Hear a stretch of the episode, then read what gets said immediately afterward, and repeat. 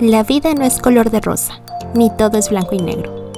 Bienvenidos a La Vida Multicolor, el podcast donde hablamos de psicología desde otra perspectiva, un espacio para ti. Hola, hola, bienvenidos, bienvenidas, bienvenides a esta nueva transmisión del podcast. El día de hoy es 30 de abril, el Día de la Niña y el Niño, y justo por eso hoy tengo un tema muy interesante y muy importante que comentar. Hoy vamos a hablar del adultocentrismo y de cómo honrar y cuidar a las infancias. Eh, creo que justamente un día como hoy está muy padre que exista.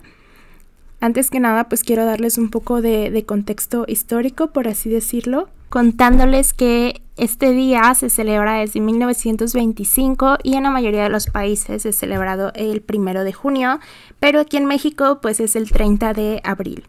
Y aunque pues es una fecha muy padre como para hacer convivios, regalarles cosas, comprarles pizza a las niñas y niños que conviven con nosotros, creo que hay muchísimos otros temas sobre las infancias que se deberían de tocar.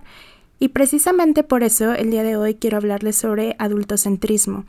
Y creo que posiblemente muchos no han escuchado hablar sobre este término tal cual, pero cuando empecemos a platicar sobre cuáles son como las expresiones del adultocentrismo, es probable que muchísimos de ustedes se identifiquen tanto por haberlo vivido en su infancia como por haberlo ejercido ustedes mismos. Y creo que no es nada de lo que nos debamos avergonzar, sino algo que debemos reconocer y empezar a cambiar poco a poco en nosotros mismos. El hecho de poder identificarlo hace que pues podamos cambiar este tipo de conductas. En mi trabajo profesional yo trabajo con adolescentes y adultos y pues no tengo tanto acercamiento en la práctica clínica con infancias. Entonces decidí invitar a una persona el día de hoy que si trabaja con infancias y trabaja igual desde las prácticas narrativas como yo lo hago. Entonces, pues hoy les quiero presentar a Carla. Bueno, pues yo soy Carla eh, Soyano, soy pasante de psicología de la Universidad de Guadalajara. Eh, actualmente estoy estudiando el diplomado de prácticas narrativas en Pranas, Chile. Y pues mi interés va como en este sentido de eh, ahora o en un futuro poder dar acompañamiento psicológico a mujeres en situación de violencia de género o a estas infancias que pues sigue siendo una población que se ha olvidado mucho y de alguna forma como darles un acompañamiento digno desde donde les haga sentido a, a estas personas. Muchas gracias, Carla. Nada. Y pues justamente eh, me gustaría pues hacerte como esa pregunta que te había mandado de cómo definirías tú el adultocentrismo. Eh, bueno, pues yo lo pienso o también chequé un poquito como alguna definición también para no perderme tanto, pero yo lo definiría como cualquier comportamiento, acción o lenguaje que limita o pone en duda eh, las capacidades tanto de niñas, niños, niñas y adolescentes por el solo hecho de, pues, de tener menos años de vida. Y pues pensar que el adultocentrismo está presente en todos los espacios, ya sea en la escuela, en la familia, con, los amigos, eh, etcétera, ¿no? O sea, está en todos los vínculos. ¿Tú cuándo crees que te empezaste a dar cuenta de, de este adultocentrismo, de que estaba presente? O sea, no sé, ¿sientes que a lo mejor estaba ahí desde la infancia, pero no lo podías nombrar como tal? o te diste cuenta como ya a nivel académico, no sé, tú dime.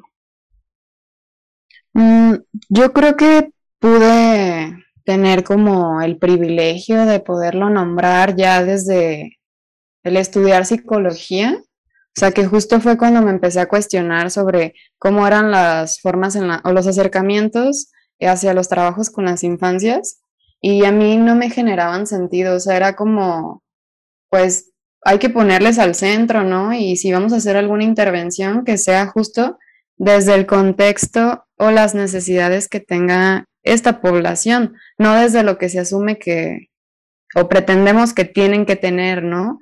Y que es justo desde lo que las teorías nos, mucho nos enseñan, que sí nos explican eh, los comportamientos, como las cosas que viven, pero pues en primera creo que las teorías, pues dónde fueron creadas, ¿no? O sea, en otros países, en otros contextos.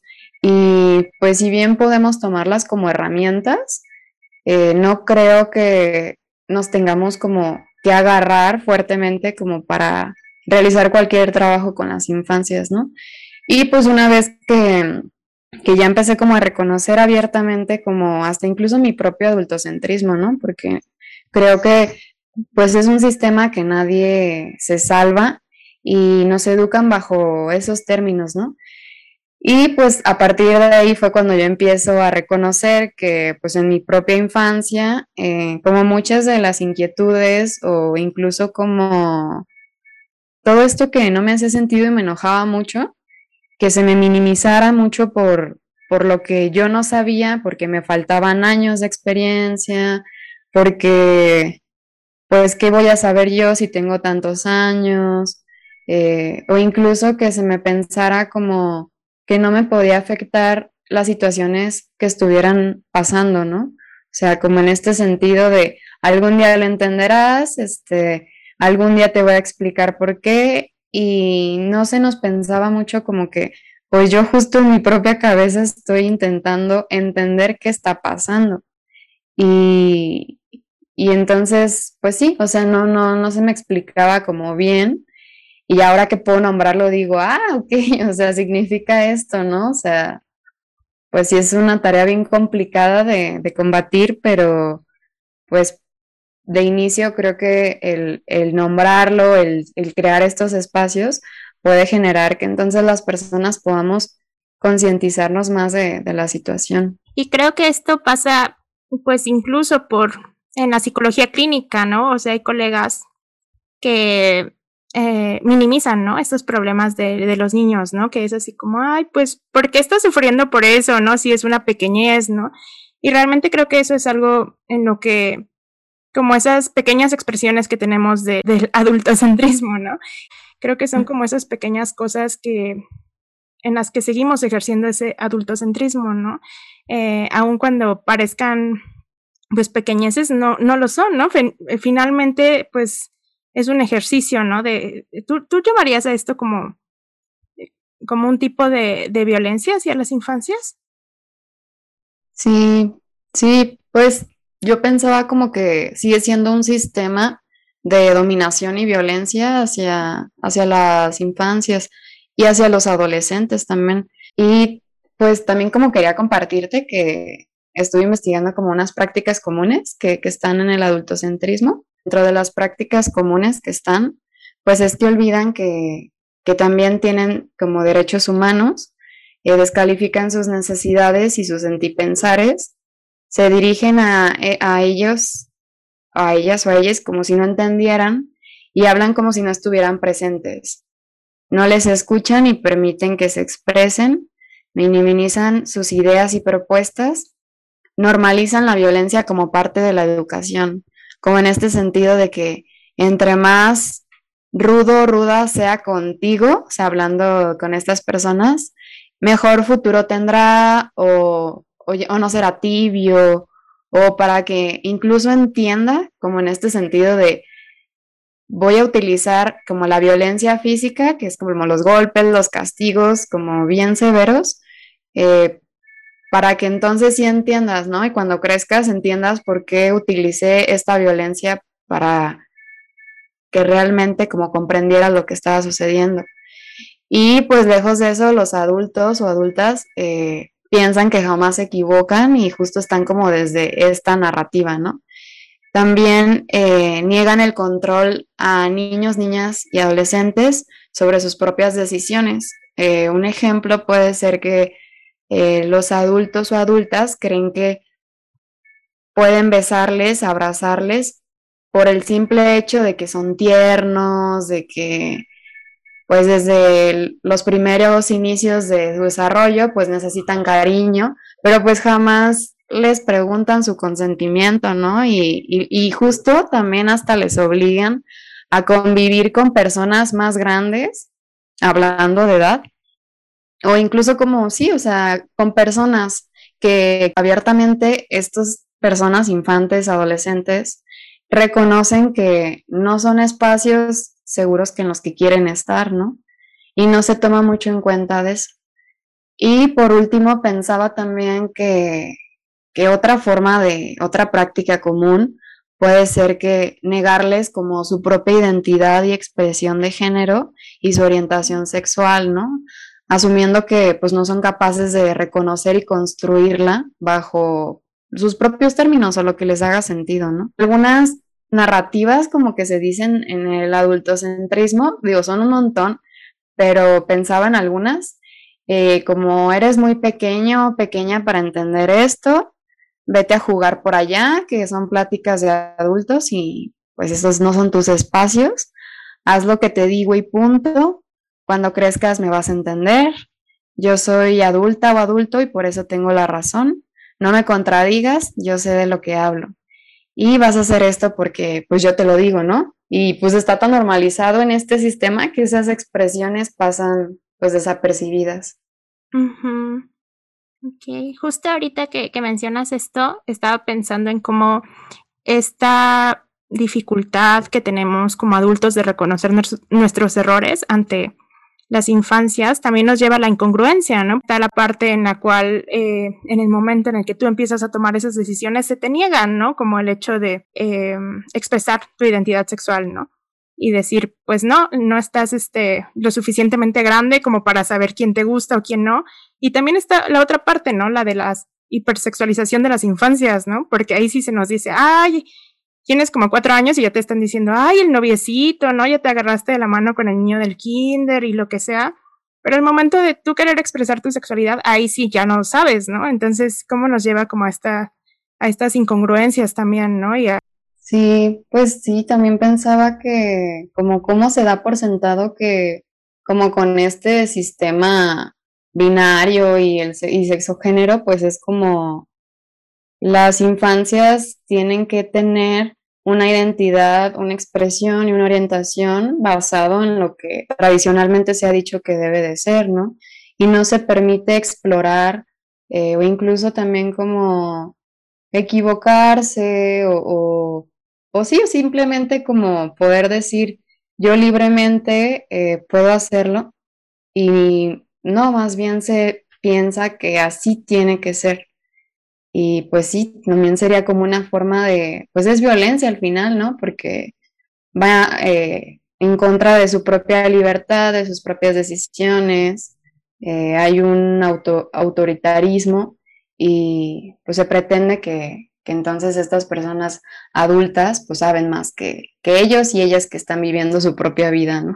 Desde que nos extendamos más, porque creo que hay como mil cosas que, que preguntar y de las que podríamos seguir platicando, es ¿qué crees que el adultocentrismo nos ha impedido ver, conocer o aprender de las infancias?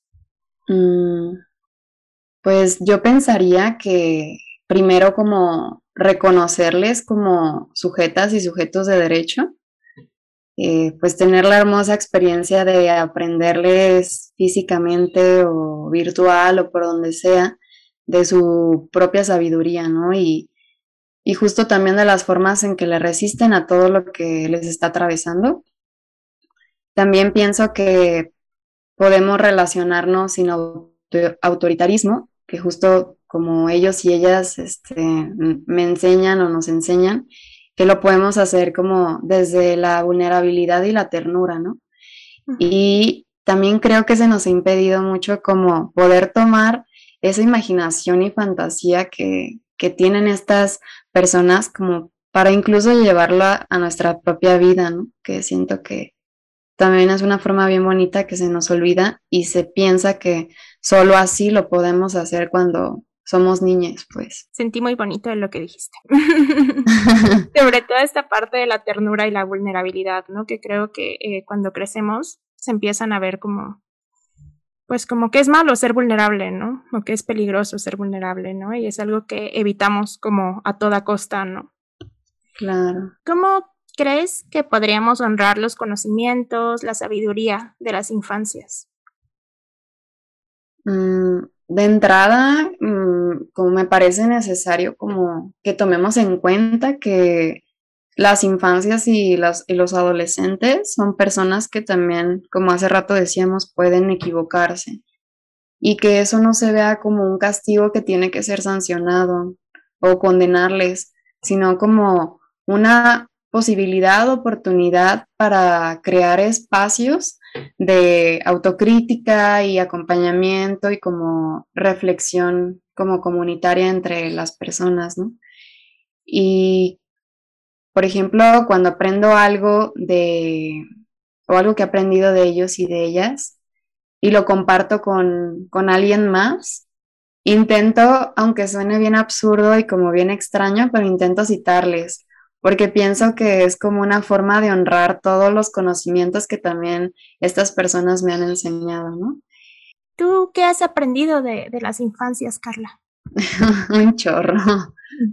Pensaba mucho que quienes más ahorita podrá decir que me han enseñado mucho, pues es como mis sobrinas inicialmente, porque me encargo también como de los cuidados y de la crianza, y también como eh, las infancias con las que he trabajado en, desde la psicología, pues lo hago como desde un trabajo comunitario, pero sí, o sea, podría hablarles desde allí, ¿no? O sea, no, no pensando que todas las infancias me enseñan, que sí, pero bueno, eh, pues estas personas me han enseñado que, que, son capaces como de tomar sus propias decisiones, que son personas como llenas de historias, ¿no?